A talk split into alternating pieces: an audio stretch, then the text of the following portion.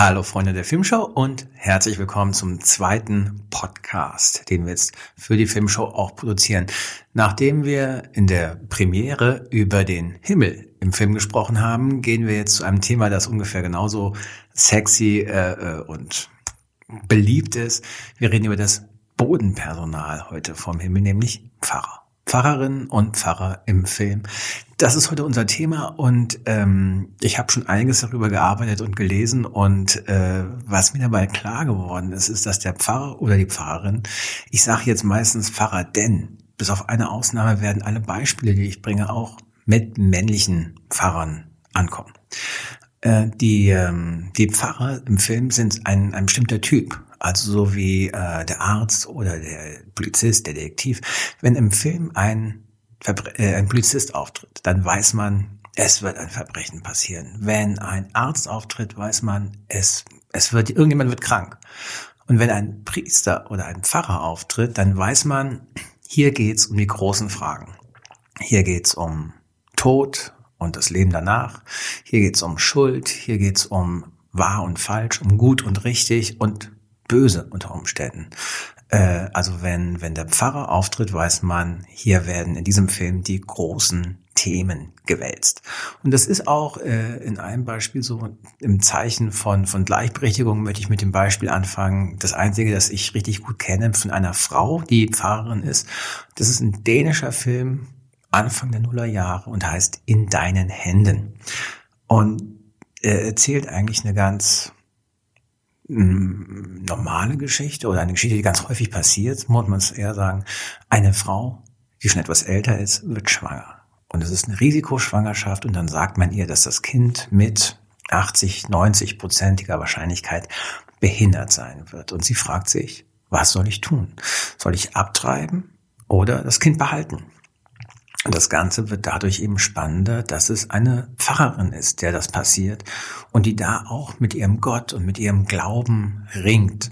Und ähm, ich verrate das Ende mal nicht, weil ich eigentlich eher sagen möchte, guckt euch den Film an. In deinen Händen, ihr ihn vielleicht schon kennt, kann ja auch kommentieren, wie er ihn fand, ist ein, äh, ein ganz toller Film, äh, äh weil diese Seelsorgerin auch im Gefängnis dann arbeitet und da ist eine andere Gefangene, die ihr Kind getötet haben soll. Und diese beiden Frauen sind dann äh, im ganz spannenden Dialog. Also es ist ein, ist ein super Film in deinen Händen. Äh, ähm, und er ist insofern auch symptomatisch für äh, Pfarrer im Film, Pfarrerinnen im Film, eben weil es gleich um die äh, großen Fragen geht, also um das ungeborene Leben und den Schutz für das ungeborene Leben und eine Abtreibung, passt das zu meinem Moralkodex, überhaupt zu meinem Glauben? Äh, und andererseits ähm, ist er auch typisch, weil er mit den Erwartungen spielt und die Erwartungen auch bricht, die man vielleicht an einem Pfarrerin und Pfarrer haben könnte. Also ne, bei einem Pfarrer oder einer Pfarrerin würde man denken, das sind Menschen, die immer das Richtige tun und immer ihren Glauben leben. Und es wird dann spannend, wenn das nicht unbedingt so ist. Also äh, in meiner Kindheit war das berühmteste Beispiel für einen Pfarrer im Film Don Camillo. Der äh, katholische Priester in Italien, gespielt von Fernandel, der den kommunistischen Bürgermeister als äh, Gegenüber hatte, Pepone, gespielt von Gino Servi in den, in den Filmen der 50er Jahre. Ähm, und, äh, und diese beiden, Don Camillo und Pepone, waren so das klassische Beispiel für einen Priester, der so ein bisschen reaktionär ist und einen äh, kommunistischen Bürgermeister, der eigentlich so ein bisschen äh, äh, ähm, liberaler ist, als er eigentlich sein sollte und für die sich dann eben bekriegt haben. es gab da so das Duell der Glocken. Wer läutet die laut, lautere Glocke für äh, eine Dorffeier, wo sie wohnen? Und äh, Don Camillo war aber eben ganz anders, als man sich Priester vorgestellt hat. Der war handfest, der hat sich geprügelt, der hatte ähm, auch nichts dagegen, mit einer Knarre rumzulaufen, der hat gern getrunken, der war eigentlich ein Bauer äh, aber eben ein Bauer, der auch gleichzeitig ein frommer, sehr, sehr frommer Priester war und eben so fromm, dass er dann mit dem äh, Jesus, der am Kreuz in seiner Kirche hing, immer gesprochen hat, so, so sich so eng verbunden gefühlt hat mit dem, dass er dann ja auch, als er eine andere Stelle bekommen hat, nach Hause geht, diese kreuze Figur von Jesus holt und dann in ein einsames Dorf in den Bergen, in dem er jetzt Dienst hat, dann schleppt. Don Camillo war, äh, glaube ich, ist heute nicht mehr so bekannt, wie er noch in den 80ern war. Aber das war so das äh, Urbild für einen Pfarrer, der, auch weil er Humor hat und weil er bauernschlau ist und weil er auf Menschen zugehen kann, anders ist als das Bild auch gerade eines katholischen Priesters vielleicht im Italien der 50er Jahre war. Ein, äh, ein anderer Priester, der, ich komme am Anfang mit den katholischen Beispielen, es gibt hinterher noch jede Menge evangelische. Aber ein anderer Priester, der eben ganz anders war, als man sich das vorgestellt hat, auch aus den 50er Jahren und dann äh, in den 80ern immer noch viel, viel im Fernsehen war Pater Brown. Pater Brown ist wie Don Camillo eigentlich eine Figur aus Büchern.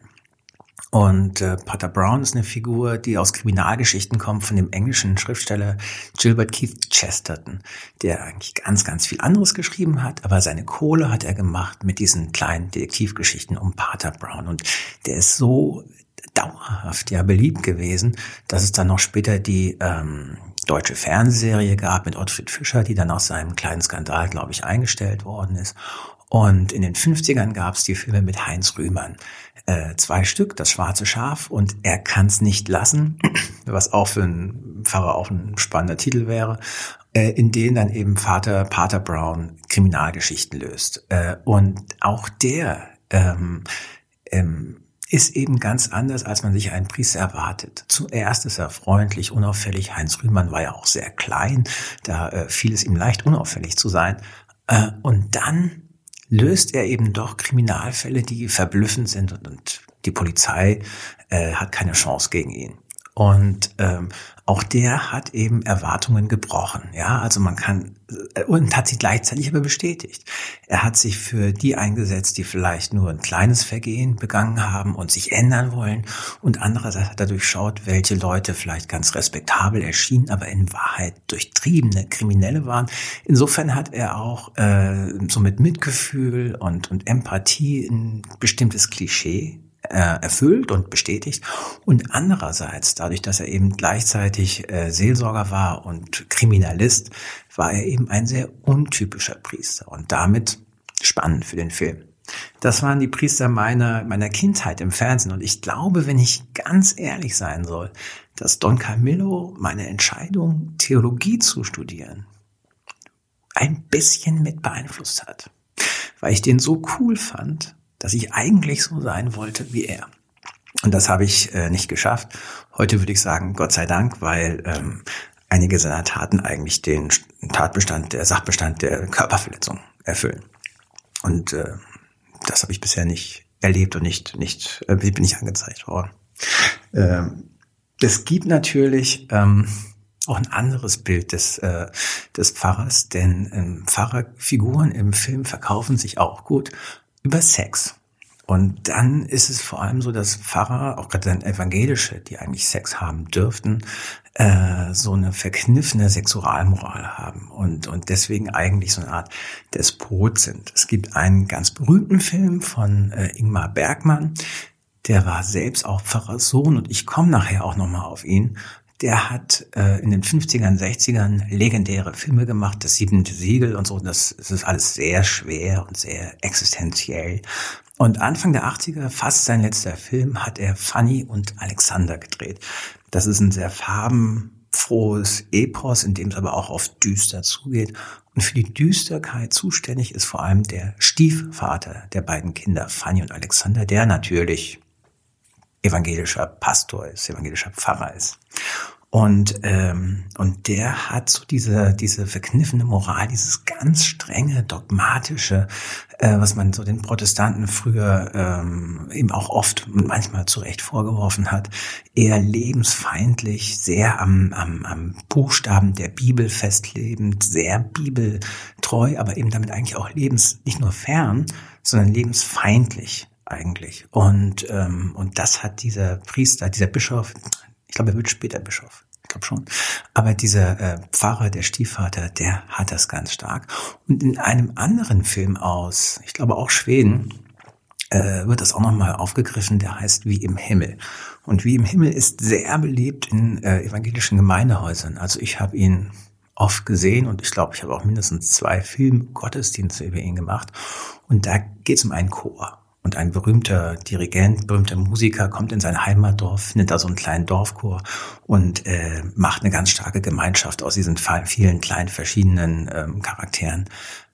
Und ein, sein Hauptgegenspieler ist der evangelische Pfarrer, der eine, der, der auch ganz lebensfeindlich ist und der mit seiner Frau eigentlich auch keinen Sex mehr hat äh, und der ähm, auch so predigt gegen gegen die Sünden des Fleisches.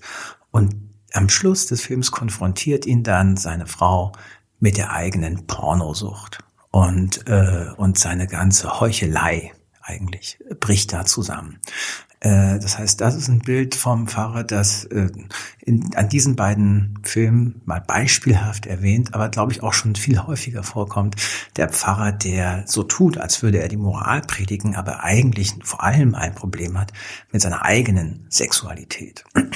Und dieser Punkt, das Problem mit der eigenen Sexualität, führt natürlich zu einem der schwierigsten Aspekte vom Pfarrer im Film, äh, nicht nur, und zwar nicht nur vom Pfarrer im Film, sondern von Pfarrern insgesamt, ähm, der Missbrauch. Das ein, ein Verbrechen ist, äh, ein Verbrechen, das immer schlimm ist, aber eben in der, in, in einer Kirche, die auf Vertrauen und auf Nächstenliebe basiert, nicht mal, nicht mal im Ansatz passieren dürfte. Und dazu gab es letztes Jahr den ähm, großen Film Gelobt sei Gott, Grâce à Dieu von François Ozon, den ich persönlich, ich habe ihn bei der Berlinale gesehen letztes Jahr und wenn ich ehrlich sein soll, ich fand ihn gar nicht so packend. Ich fand die Geschichte erschütternd, aber der Film selbst hat das sehr dokumentarisch erzählt, so dass äh, äh, das war gut von Moson, dass das so gemacht hat, weil er damit den Figuren, den Menschen, denen das wirklich passiert ist, von einem Priester missbraucht worden zu sein, sehr gerecht geworden ist. Aber für uns als Zuschauer war damit in der Geschichte jedenfalls ging es mir so, keine große Dramatik. Auf der Oberfläche jedenfalls. Hinter, wenn man genauer hinguckt, ist natürlich eine große Dramatik da, weil der Film Gelobt sei Gott geht darum, dass äh, mehrere äh, erwachsene Männer feststellen, dass sie vom selben katholischen Priester missbraucht worden sind. Und das Ganze ist eine wahre Geschichte. Und das lag dann 30 Jahre oder so zurück. Sind alle erwachsen, sind unterschiedlich damit umge umgegangen, äh, manche haben jetzt selbst eine Familie mit mehreren Kindern und sind glücklich. Andere sind eigentlich drogenabhängige Fracks, auch aufgrund dieser Missbrauchserfahrungen in ihrer Kindheit.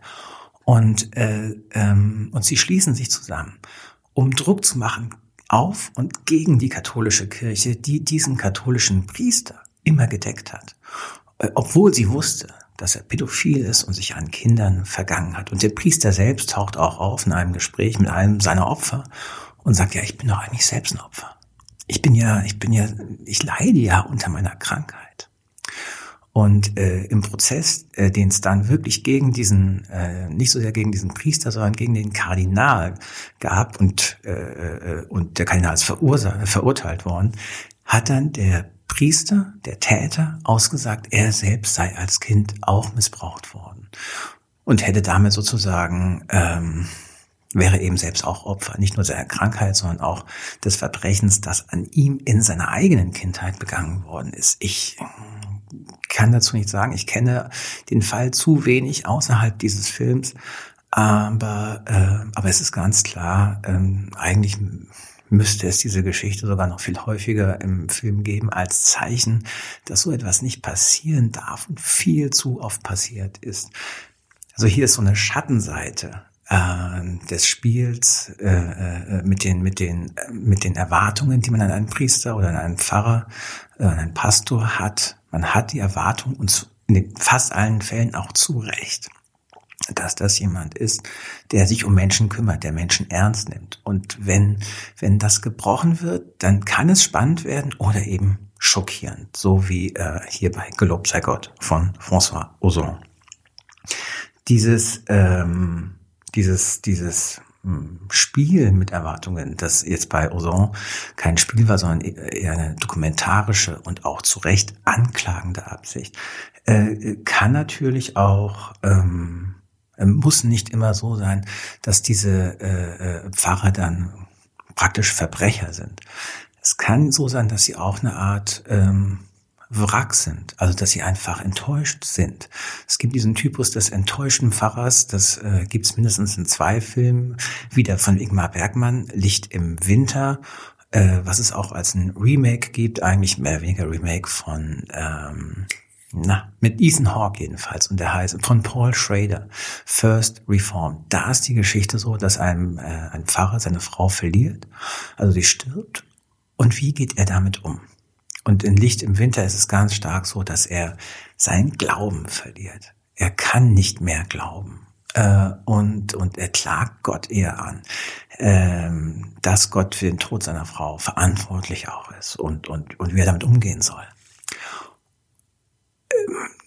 Ich glaube, das ist etwas, was vielen Pfarrerinnen und Pfarrern auch passieren kann im Leben, äh, in ihrer Berufslaufbahn, dass sie den Glauben verlieren, mit dem sie mal angetreten sind. Und deshalb ist das eine ganz spannende menschliche Erfahrung. Insofern auch wieder eben ein, ein, ein Bild von Erwartungen an eine Pfarrerin, an einen Pfarrer, das dann gebrochen wird. Und deswegen ist dieser Mensch, der dann eben ohne Sinn in seinem Leben dasteht, berührend und, äh, und auch packend. Aber weil die meistens dann auch so was Hasserfülltes haben. Also so wie sie vorher möglichst gläubig und fromm waren und das nach außen getragen haben, so sind sie jetzt umgekehrt extrem verbittert. Und, äh, und, und in, ich muss sagen, in den meisten Fällen habe ich mir dann gedacht, dass die sich selbst eben auf einen guten Seelsorger oder einen guten Therapeuten, gute Therapeutin einlassen müssten, um mit ihrer Trauer umzugehen. Denn im Grunde haben, haben diese Menschen, soweit ich sie in den Filmen wahrnehme, einfach keine richtige Trauerarbeit geleistet. Und ich glaube, dass das vor allem ihr Problem ist. Sondern, dass sie so in ihrem System bleiben, glauben, Gott ist für alles da. Und wenn dann was Schlimmes passiert, ist er eben auch dafür, ist Gott auch dafür verantwortlich und dann ist er unten durch, dann ist Gott unten durch. Ich würde gar nicht sagen, dass Gott er ist, aber ist ein anderes Thema. Es gibt äh, dann noch einen, einen Pfarrer, dem das auch passiert ist, dass die Frau stirbt. Und das ist eigentlich der ungewöhnlichste Pfarrer überhaupt in allen Filmen. Äh, äh das, den spielt Mats Mikkelsen, der Bond-Bösewicht aus Casino Royale, in dem Film Adams Äpfel. Der ist unter Theologinnen und Theologen eigentlich auch schon ein moderner Klassiker, ist so 10, 15 Jahre alt, äh, aus Dänemark und äh, ähm, Ulrich Thomsen spielt einen Neonazi, der dann in so eine Wohngruppe reinkommt, die von einem Pfarrer geleitet wird. Und dieser Pfarrer läuft immer in Sandalen rum und hat in seinem Auto immer eine Kassette mit How deep is your love von den Bee Gees. Und, äh, und vor allem ist er ein großer Verdränger der Realität. Also er glaubt, dass sein Kind äh, heil, kerngesund ist, mal krank war, aber jetzt wieder laufen kann. Und das Kind ist spastisch gelähmt, das kann nichts, aber der Vater steht davor und äh, meint, ja, der spielt hier, der ist topfit, so ein wunderbares Kind. Also Mats Mikkelsen hier ist eine spannende Fahrerfigur, weil er die Realität total verdrängt, äh, aber dadurch auch in der Lage ist, etwas in den Menschen zu sehen, das sonst niemand in ihnen sieht. Also er ist in der Lage, äh, etwas Gutes in denen zu sehen und ihnen etwas zu, anzuvertrauen. Und zwar Menschen, denen sonst niemand mehr vertraut. Also dieser Neonazi hat ein Bild von Hitler in der, an der Wand. Äh, äh, aber, aber der Pfarrer sagt, du kannst, kannst auch etwas Gutes machen du backst einen Apfelkuchen. Und dann versucht dieser Neonazi äh, Äpfel zu züchten, um einen Apfelkuchen zu backen. Dann nimmt das Ganze noch sehr schräge Wendungen. Man muss den Film sehen. Es ist eine, eigentlich ist es eine Art Groteske. Also es hat mit der Realität wenig zu tun. Aber es ist sehr unterhaltsam und es ist sehr äh, provokativ, weil äh, dieser Film eigentlich so an uns die Frage stellt, ähm, wenn wir wirklich an das Gute im Menschen glauben und wenn wir wirklich versuchen, Menschen zu erreichen und zu verändern, sind wir dann vielleicht sogar Idioten? Sollten wir eigentlich alles so lassen, wie es ist? Oder muss man nicht auch sogar etwas von einem Idioten haben, um, um Menschen verändern zu wollen, um die Welt verändern zu wollen? Und kann so eine völlig absolute auch Liebe zu den Menschen nicht einfach ähm, ähm, auch die Menschen verändern. Es gibt so dieses Konzept des Narr Gottes. Und dieser Narr Gottes ist eigentlich wie der Pfarrer in Adams Äpfel. Also auch das kann ich sehr empfehlen und äh, äh, sollte man sich unbedingt angucken.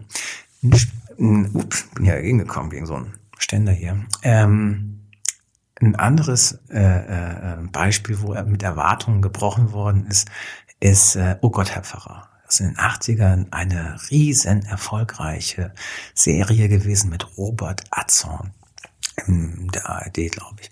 Und der hat dann aufgehört, weil er gesagt hat, er wollte jetzt nicht so ein Serienstar werden und machte als nächstes unser Lehrer Dr. Specht und hat dann die ganzen nächsten Jahre nichts anderes gemacht als eine Serie. Aber es gab damals und meine Eltern waren Bild-Zeitungsleser, das heißt, ich bin auch mit der Bild-Zeitung groß geworden und es gab einen Riesenskandal bei einer Folge von Oh Gott, Herr Pfarrer. Er macht eine Beerdigung, war eine sehr schwere Beerdigung, weil der äh, Verstorbene auch im, im Krieg war und bei den Nazis war. War in den 80ern, da ging das noch einigermaßen. Und der Pfarrer wird eingeladen, mitzukommen zum, zum Café nach der Beerdigung, was man so früher Leichenschmaus genannt hat. Und er kommt nicht mit und sagt, ich habe leider noch einen anderen Termin. Und dann sieht man Skat und er geht zurück zu sich nach Hause und geht gerade äh, zu seiner Ehefrau ins Bett, zu Maren Kräumann, um mit ihr zu schlafen. Ja, und das war für die Bild ein Riesenskandal. So können Pfarrer doch nicht wirklich sein, dass die gerade direkt von der Beerdigung dann ins Bett gehen, um mit ihrer Ehefrau Sex zu haben. Und natürlich geht das. Also ich würde jetzt nicht das für mich sagen nach der Beerdigung, aber im Prinzip läuft ein Pfarreralltag auch so ab. Aber äh, man kann so eben gute Geschichten erzählen mit Pfarrern und Sex. Das muss dann nicht immer so wie bei den Dornenvögeln die große verbotene Leidenschaft zum katholischen Priester sein, aber äh, äh, das ist natürlich die bekannteste Variante. Aber auch sonst, Pfarrer und Sex lassen sich einfach gut verkaufen. Ähm, es gibt dann noch ähm, sogar äh, äh, freie Prediger, also die so, die was von einem Pfarrer haben, aber äh, äh, eher evangelikal vielleicht sind. Und da gibt's zwei berühmte Beispiele aus den USA, wo sowas ja auch natürlich beliebt ist. Und die zeigen nochmal sehr verdichtet, wie der Pfarrer ähm, dargestellt werden kann, entweder als eine extrem positive Figur, oder als eine extrem negative Figur. In beiden ist ganz klar, beim Pfarrer geht es immer um die großen Themen, um das Absolute. Äh, und zwar eben absolut schlecht oder absolut gut. Es gibt den Western, sehr unbekannt, aber echt total schön, Stars in My Crown. Schwer zu kriegen in Deutschland. Und äh, Joel McCrea, der viele Western gemacht hat, äh, spielt da einen ähm, ein, ein, ein, eine, eine Mischung von Sheriff und äh, äh, Prediger, der wirklich einen Ort aufräumt in jedem Sinn, mit seiner Predigt und mit seinem Colt. Ähm, aber eben nicht so sehr mit Gewalt, eher mit der Androhung von Gewalt und vor allem dann mit, ähm, mit, der, mit der Predigt. Das heißt, er hat was Inspirierendes und er erreicht die Menschen.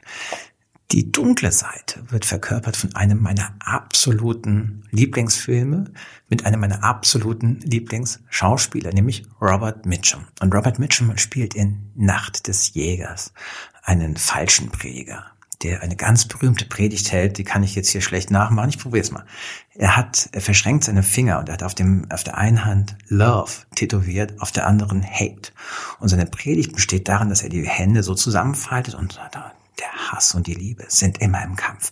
Wer wird gewinnen? Fast sieht es so aus, als würde der Hass die Liebe bezwingen. Aber dann, dann, dann gewinnt die Liebe. Und damit begeistert er die Menschen. Natürlich eher äh, auf dem Land, ja, wo, wo jetzt nicht so die große, hm, vielleicht auch Bildung da ist und eine sehr schlichte Religiosität. Aber er hat was Mitreißendes, er hat was Charismatisches. Die Leute bewundern ihn und sie sehen nicht dass er ein äh, Serienkiller ist. Also dass er reihenweise Frauen tötet, weil, und da kommen wir wieder zu dem Thema von vorhin zurück, weil er eigentlich ähm, sexualfeindlich ist und das verbrämt mit einem Auftrag, den ihm der Herr gegeben hat, diese sündigen Wesen aus der Welt zu schaffen. Das ist wirklich die, also der schlimmste Pfarrer, den es eigentlich in Filmen gibt und, äh, und der brutalste. Und wenn der dann zwei Kinder verfolgt, weil sie wissen, wo ein Schatz versteckt ist, dann ist es fast wie eine Art Märchen. aber ähm, und das Ganze ist in Schwarz-Weiß aus den 50ern, aber es ist gleichzeitig äh, äh, bedrohlich, sehr schön, sehr spannend und die Kinder kommen dann unter bei einer Frau, die sich um äh, ähm, Waisenkinder kümmert. Das Ganze spielt in den 30er Jahren, in den Zeiten der großen Depression, als es einfach überall Waisenkinder gab. Und, äh, äh, und das ist dann so der, der Hort, die ist fast auch eine Art Engel, die Frau, die sich dann um die Kinder kümmert, gegen diesen Dämon, der von Robert Mitchum gespielt wird. Das war für Robert Mitchum eine Lieblingsrolle, weil er solche Prediger, solche evangelikalen Erweckungsprediger in seiner Kindheit oft erlebt hat und sie gehasst hat. Und das war für ihn eine Möglichkeit, ähm, sich an denen zu rächen, an, an, an den Manipulationen, die er erlebt hat, die sie an Menschen äh, durchführen. Und Nacht des Jägers ist der einzige Film des großen Regisseur, äh, Schauspielers Charles Lawton als äh, Regisseur. Und ich kann es echt nur empfehlen. Es ist ein ganz, ganz toller Film. Schließlich als Abschluss äh, möchte ich noch sagen, äh, fallen sind mir noch zwei Beispiele eingefallen von englischer Comedy, in denen dann ähm, Pfarrer als äh, Gaststars eigentlich sind. Ein ganz berühmtes Beispiel. Ich habe meine Fortbildung geleitet über Pfarrer im Film. Und habe am Schluss die Pfarrer gefragt, mit welchem von den Darstell von den Beispielen sie am liebsten sich identifizieren würden. Und es war nicht Adams Äpfel, es war nicht in deinen Händen, es war Rowan Atkinson, Mr. Bean, als Pfarrer in vier Hochzeiten und ein Todesfall, der seine erste Hochzeit durchführt und äh, sich vollkommen im Text verhallert, der dann also vom Heiligen Schweiß spricht statt vom Heiligen Geist und sowas. Und die ganzen, äh, ich wollte schon sagen, das ganze Publikum, die Gemeinde äh, sagt dann eben, ist hervorragend gemacht, das ist ein Freund der Familie, erste Hochzeit, äh, toller Job. Und er ist ganz glücklich, dass er es irgendwie überlebt hat. Und als er durchgekommen ist, gibt es für ihn riesigen Applaus. Äh, also das ist ein, ist ein Kurzauftritt eines, äh, äh, eines Comedian als Pfarrer, der aber wirklich sehr unterhaltsam ist und so in dieser ganzen romantischen Geschichte von Hugh Grant und Andy McDowell auch so ein bisschen untergeht. Aber ein echtes kleines Highlight. Und ein aktuelles Beispiel ist die englische Serie Fleabag, die auf Amazon Prime ist, die man sich aber auch kaufen kann und die wirklich ganz schnell geguckt ist, aber super. Und in der zweiten Staffel verliebt sich die Heldin Fleabag in einen katholischen Priester, was anscheinend wirklich ständig passiert. Äh, und Andrew Scott spielt das, der auch in Sherlock war als Moriarty. Und der macht das fabelhaft ich zeige das auch manchmal so als bei Vorträgen als äh, Beispiel, wenn der in der Kirche steht und äh, die Abkündigung macht. Abkündigung nennt man, wenn so, wenn so gesagt wird, so nächsten Donnerstag äh, trifft sich der Chor und dann ist da die Yoga-Gruppe und wie er da steht und dann erzählt von seinem ne-, Artikel im Gemeindebrief, dann denke ich, ja genau so stehen Pfarrer wirklich vorne und erzählen und dann verabschiedet er am Ende des Gottesdienstes die Gemeinde und ist so cool und freundlich mit allen und hat aber für alle wirklich eine andere Art der Begegnung Begegnung, dass ich denke, genauso stehen Pfarrer am Schluss vom Gottesdienst äh, an der Kirchentür und verabschieden Leute. Und ich habe sowas schon oft im Film gesehen, wie Leute, wie Pfarrer sich an der Kirchentür verabschieden. Es sieht nie echt aus. Aber der hat's hingekriegt, wie er cool dasteht und wie er äh, für jeden ein anderes Wort hat äh, und für, für jeden auch äh, sich anders verhält. Mal kumpelhaft, hey, mal schönen guten Tag noch. Ähm, so machen das Pfarrer tatsächlich nach dem Gottesdienst, wenn sie sich von der Gemeinde verabschieden. Er macht das so toll und er war so erfolgreich, ähm, er war so erfolgreich darin, dass er, der Andrew Scott in einem Interview erzählt hat, dass nach dem Erfolg von Fleabag und nach dem Erfolg von ihm in dieser Rolle äh, die, Anfra die Nachfrage von an, an Priest Porn deutlich gestiegen ist. Priest Porn. Pornofilme mit Menschen im Priesterkostüm, nicht mit echten Priestern, mit Menschen im Priesterkostüm. Das ist ein ganz anderes Thema für äh, einen anderen Podcast vielleicht. Äh, hier für äh, das Thema Pfarrer im Film und Pfarrerinnen im Film machen wir hier Schluss. Mich würde interessieren, ähm, welche Filme ihr sonst noch mochtet. Also äh, äh, welche Filme habe ich vielleicht auch vergessen und schreibt einfach dazu, welche Filme mit Pfarrern im Film äh, ihr besonders mochtet. Kommentiert gerne auf YouTube. Und äh, wir sprechen uns und hören uns wieder. Und bis dahin und Cut. Dieser Podcast ist ein Teil von Yeet, dem evangelischen Content-Netzwerk.